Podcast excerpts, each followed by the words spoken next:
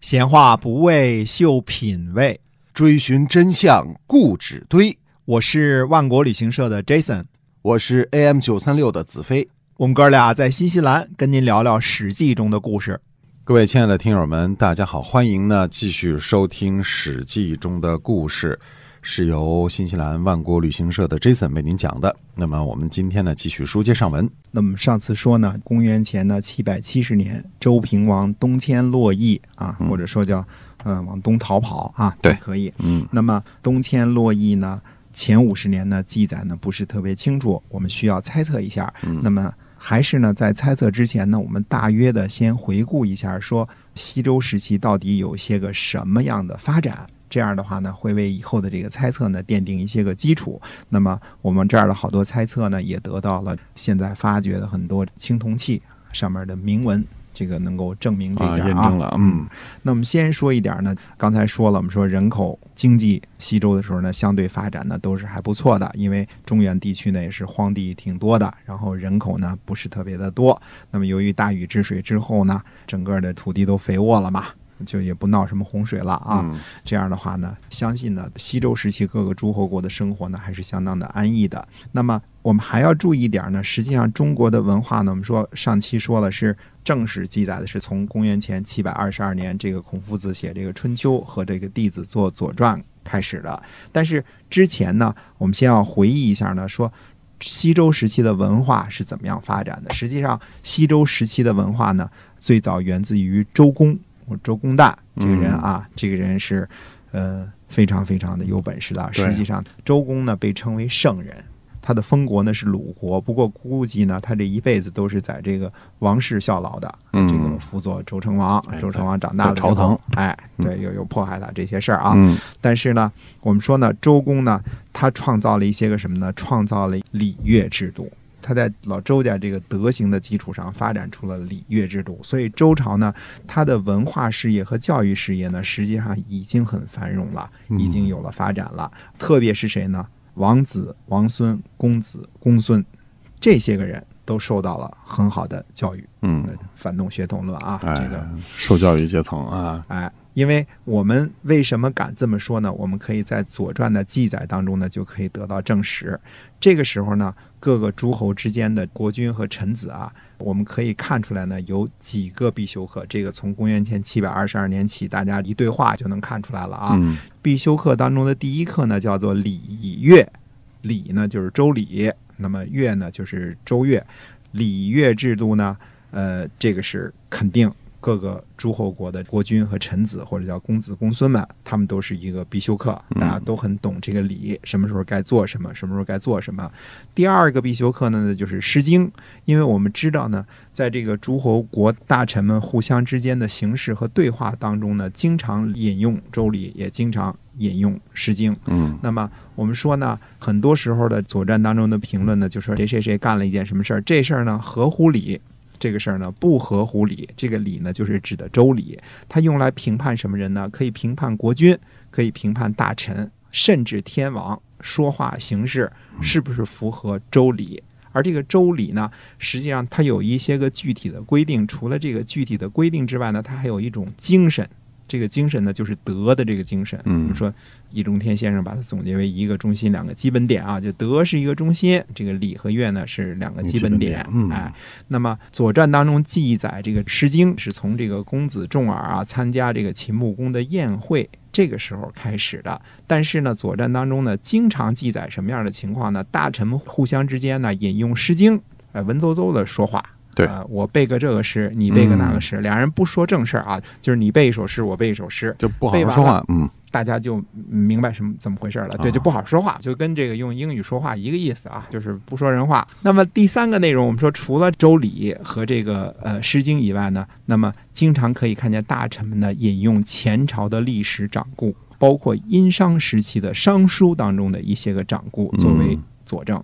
那么也就是说呢，这个商书或者更古的一些个书呢，应该都当做课本，实际上是教学内容的。嗯这个呢，就是说呢，因为大臣们基本上都是公子公孙，他们的受的教育呢，还是程度挺高的了，基本嗯相当于大本吧，就这个意思吧。啊，时受过高等等教育哎，啊，我们说呢，这个事儿呢得说说，就是说孔夫子呢，他开了一个什么呢？叫做私学，也就是说，不是非得教自己家的小孩儿。嗯，他开的一个私学，就是谁给交暑修，谁给交学费，我就收你做学生。简单的说啊，它是一个私学。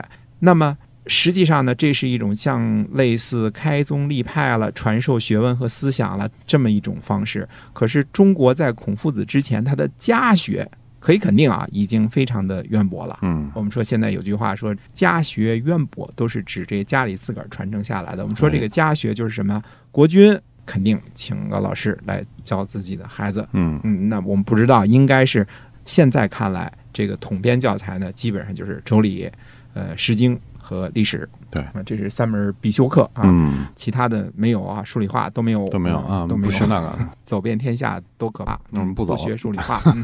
可是我们可以肯定的啊，就是西周时期呢，很可能是从周公旦时期呢，那个时候已经有了全国统编教材了。嗯，那天王呢和国君呢都是不遗余力的贯彻什么呀？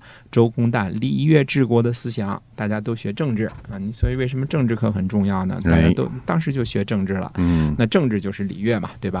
呃，除此之外呢，还学《诗经》，《诗经》那就有文采了嘛。嗯学历史呢，那历史大家都知道了，可以让人变得聪明嘛，读史使人明智，明智。嗯，所以呢，我们说这几项，这等于是基本的技能了。这个东西要不是经过长时间的训练和教育啊，它不可能出口成章。嗯，嗯、你说你随口背一首《诗经》，子非，你帮我背背，嗯，关关雎鸠啊，在河之洲啊，是吧？未必背得出来。对但是让你背毛泽东思想，你背得出来，为什么呢？嗯你从小受这教育嘛，对吧？从这点上看啊，嗯我们可以肯定的说，家学渊博啊，这些个公子公孙们家学渊博。那文字呢，怎么说呢？需要传承，礼乐、历史更需要文字来传载。嗯，所以到东周时期呢，我们可以肯定的，文字的书写，包括语法，包括用字，很多呢都能够做到某种程度上的规范了。我说这个某种程度上的规范还没有到全国统一简化字的这个标准啊，嗯它只是某种程度上。为什么呢？各国之间的，不管你是郑国的，还是宋国的，还甚至是楚国的、秦国的这些夷蛮或者偏远的地区呢，哎，大家背背《诗经》都能听得懂，也知道你背的什么意思，大家还能互相猜是什么意思。哎，那你这种水平就不是一般意义上的水平，那就是相当厉害了。如果这字儿写的都不一样，嗯你用西班牙文，我用法语嗯，这估计也够呛。也就是说，这个文字上呢也是成熟到一定程度了。再有，现在比如说出土的这些青铜器上啊，就是也反映各国的诸侯和大臣呢互相之间的交往，还有一些个祭祀。大臣之间的交往呢，叫做聘问。这聘问呢，就是我问你好，嗯，这个你问问我好，大家传递一些个信息。啊嗯，还有告命，告命是我这儿有什么事儿了，我就给你告命。还有复告，国君或者夫人升天了，这个轰了，去亲戚家说一声。现在我们土话叫奔丧啊，就一个意思。对就是这意思告命啊，什么奔丧啊，这些个啊讣告啊，都是有这些个了。那么你想想啊，我们到了今天了，中国还叫什么十里不同音，对吧？嗯，就是走十里路出去，这发音就不一样了。对那古时候的口音呢，很可能比较相同，也可能更加不通。所以这事儿呢，它是两说着的啊。就是当时也没有这个普通话这么一说、啊，对，没有推广啊啊，。呃，如果说看呢，各国大臣们互相之间呢聘问的时候，对话呢都不需要翻译，都是非常流畅的。你背首诗，嗯我背首诗，都非常流畅的。那么很有可能呢，发音比现在更加相同。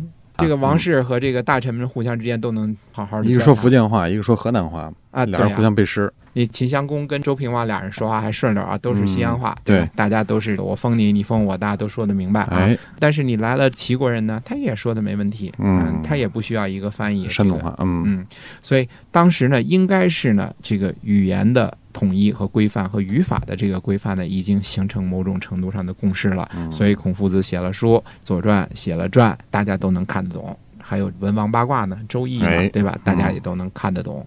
古代的这个语音系统啊，估计没有今天这么多的这个变化，更容易听懂。这也是瞎猜啊，这个嗯谁都不做这个古代语音研究啊，嗯很可能是互相听得懂的成分更多一点儿。哎统一的文化、统一的语言、统一的政治制度，因为这种诸侯这种制度啊，基本上就是统一的，就是大家都是一个模子了，对吧？嗯还有什么统一的经济制度，大家都交税。哎共，富，所以各个诸侯国之间的共同点呢，远远多于它的差异点。所以那个时候呢，中国没有大一统，但是中华民族是一个民族。这个没有什么可意义的啊，嗯不是说齐国是一个民族，楚国是一个民族，俩民族就完全不一样的。当然，现在有人扯啊，说什么楚国人相信鸟啊，什么图腾是鸟啊，什么，嗯但是他的文化的性质和他说话呀、用兵啊、什么制度啊，它基本上都是差不多的。对所以这个我们说中华民族，无论你是楚国人、秦国人，还是这个河南人、河北人，都是一个民族，这是没有什么意义的地方啊。那么周王室被颠覆了，结果导致天下的政治格局失衡了，就是强大的一个王室不存在了。各个诸侯呢，但是还在什么呀？还在礼乐制度的约束之下。虽然没有了封建本身这个最大的一个特性了，但是呢，尽管各个诸侯走的不是特别相同的道路啊，嗯但是呢，它都在一个礼乐制度的约束之下，所以我们只能说呢，说春秋时期呢是这个封建制度啊走向崩溃的一个时期，它还有好几百年的一个过程呢。啊它已经在衰落，但是没有崩溃啊。对，在衰落呢，它没有没有崩溃的，等到这个战国末年才是完全崩溃崩溃的。等到秦大一统了之后，形成了一种中央集权的制度，那才是完全的政治制度上的不同了。嗯那我们说平王时期呢，周王室变成了一个什么呢？拥有天子名义的小诸侯啦。所以说东周这个时期啊，类似今天的英联邦。哎英联邦什么意思啊？英国是英女王的地点儿是吧？嗯，但加拿大比它大多了。哎这个但它也属于英联邦。哎，澳大利亚也比它大多了，但是嗯都属于英联邦，就是这么个意思吧。就是表面上我们的新西兰啊，这元首都是谁啊？都是英女王。那任么，命啊，哎，西周和东周呢，就好比是大英帝国的日不落帝国衰败成现在的这个英联邦，有点类似。那么周王室呢，呃，从此呢就王权旁落了。我们说。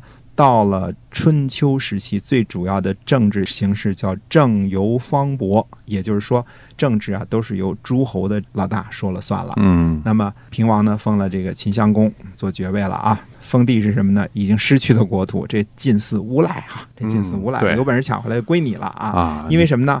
王室没兵，也没钱，我也弄不，也没土地，我没地给你啊。但是我是王室，我有一空架子，我、嗯我什么倒什么架子不倒，是吧？对 哈就这意思吧，抢不能说的太粗俗了啊嗯。但也有的倒，有的没倒。那么西周时期呢，还说一点呢，实际上诸侯建国、大夫立家都有土地转让的这么一个性质。嗯封建了之后呢，就基本上不会收归国有了，这点挺可信的啊。就是封了你就是给你就给你了啊，不拿回去了。哎，这时候其实周王室就是想收回呢，有贼心也没贼胆了，对他没有能力了？没能力了嗯。啊。所以现在实际上再看这句话“普天之下，莫非王土；率土之滨，莫非王臣”，这基本上已经变成一句空话了。实际上，土地都是什么？都是各个诸侯的了。所以贵为王室，镐京也被破了，也不得不逃难了。嗯那这种情况呢，就等于是国破家亡了。嗯说起来这个不太合适啊。春秋时期呢，国破的情况比较少，家亡的情况呢比较多，因为国比家级别大嘛。对，这是不同的啊。就是在这个诸侯制下，经常有诛杀大臣、制夺财产这种事儿啊。嗯但是相对来说，灭另外一个国家呢就不那么容易了。当然也开始了，很快就开始了。我们说，先猜测一下。平王东迁之后的这五十年当中嗯，有没有产生什么样的政治动荡？那我们下次跟大家接着说。嗯，是的。今天我们的史记中的故事呢，就先暂时跟您聊到这儿，希望您下期呢同样的来关注。好，我们下周再见。再会。